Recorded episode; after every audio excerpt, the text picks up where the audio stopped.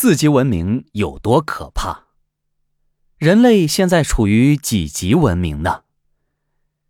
地球上生存的生物都处在不同的位置等级上，那么在宇宙中发展出的智慧文明物种，必然也存在等级。那么，人类处在哪个等级之上呢？而让科学家都不敢提及的第四文明，究竟有多可怕呢？众所周知，太阳系只是银河系数千亿颗恒星系中的一员。对于宇宙来说，像太阳系这样的星系数不胜数，而银河系也正因为孕育了人类这样的智慧生命体，才变得与众不同。人类的存在不仅让地球升级成为了文明星球，还让太阳系变成了特殊的星系，可见人类。对于宇宙的意义非凡，在整个宇宙中，人类或许连一个原子都算不上，至今仍未摆脱太阳系这个空间。那么，地球并非是唯一一个特殊的存在，在整个宇宙中，应该还会存在着许许多多的高级文明，只是以人类目前的科技能力来看，我们还探索不到而已。早在1964年，苏联天文学家尼古拉·卡尔达舍夫就曾设想了一个体系——宇宙文明体系。他将宇宙中的文明分为了三个等级，分别为行星文明、恒星文明以及星系文明。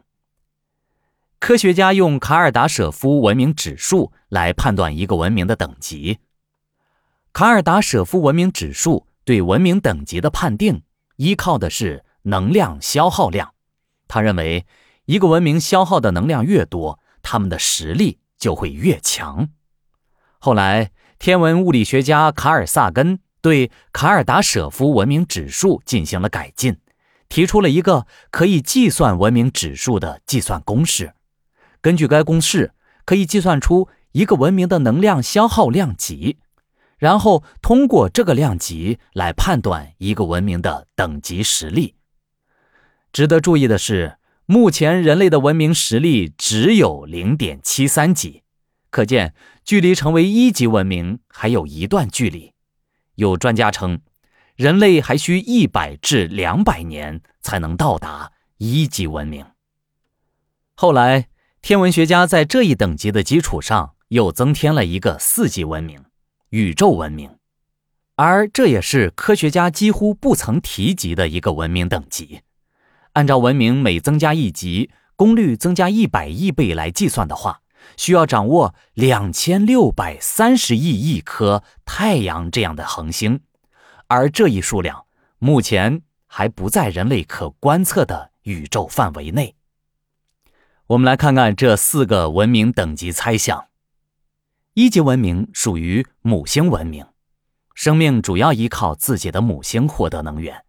成型的一级文明可以利用母星的所有能源，甚至可以控制整个母星的气候。而地球生命远远没有到达这一阶段，目前呢是属于零点七级文明。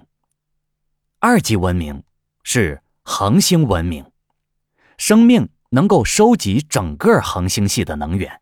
创造戴森球等能源装置，捕获恒星系中的天体能源。三级文明，也就是星系文明，生命能够利用整个星系系统的能源，在星系中的多个恒星系中创造家园，从而实现大范围的移民生存。随着暗物质和暗能量的发现，这些占据。宇宙超过智能百分之九十五的神秘物质，其所携带的能量是常规物质无法比拟的。当高级生命达到三级文明，或许就能开始理解暗能量和暗物质，进而开始尝试从暗能量和暗物质中为自己的生产发展提供能量，从而开始进入到四级文明。而科学家认为，生命进入到四级文明，应该就可以摄取暗物质和暗能量作为生活和生产的能源。发展到这一步骤的生命，基本已经进入到能源过剩的时期。巨大的能源可以支持生命进行宇宙旅行。掌握了暗能量和暗物质能源，基本就将整个宇宙的能源收入囊中。但是，多元宇宙以及平行宇宙理论的出现，让宇宙生命有了更大的发展空间。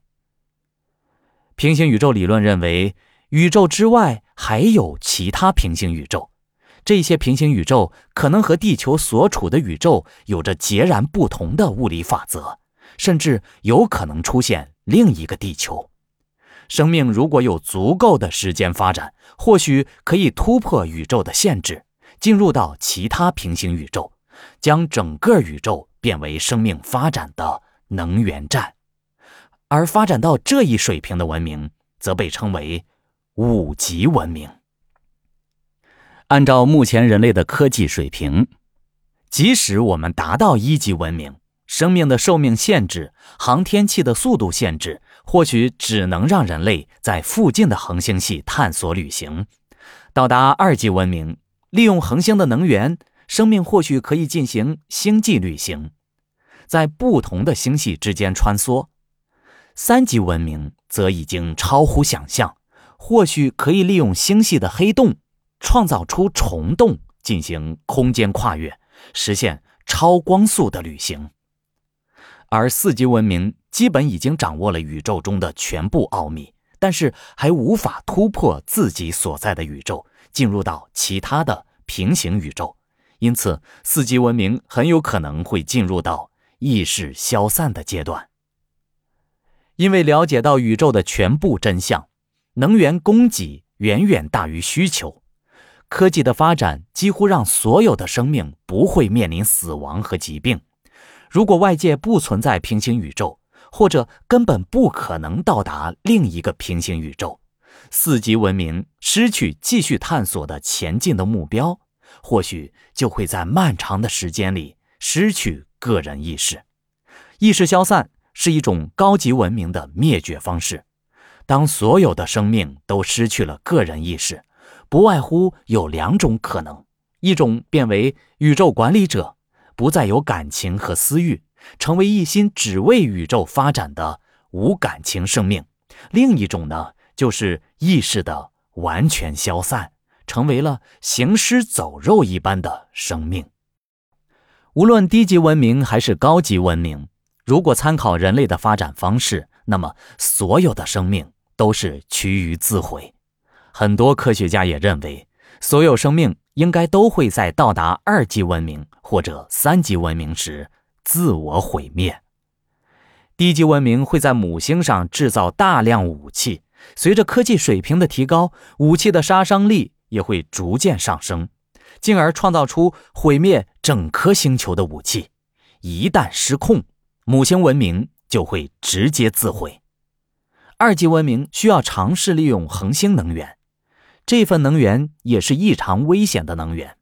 在使用过程中，如果出现异常，或者被心怀不轨的人恶意使用，也很容易导致。母星毁灭，宇宙生命的生存就是不断寻找空间资源和能源的过程。地球是我们最初的家园，但是地球对生命的承载能力有限。随着生命开发地球、探索地球资源，我们的科技文明也会随之发展。当地球能源不足以维系生命生存时，人类。就需要从最近的恒星身上收集资源，然后扩展到银河系，甚至是宇宙。这是一个漫长的过程，也是一个求生的过程。求生的过程，只有人类共同努力，作为一个生命共同体，才有可能在宇宙中长久生存，发展到更高的文明等级。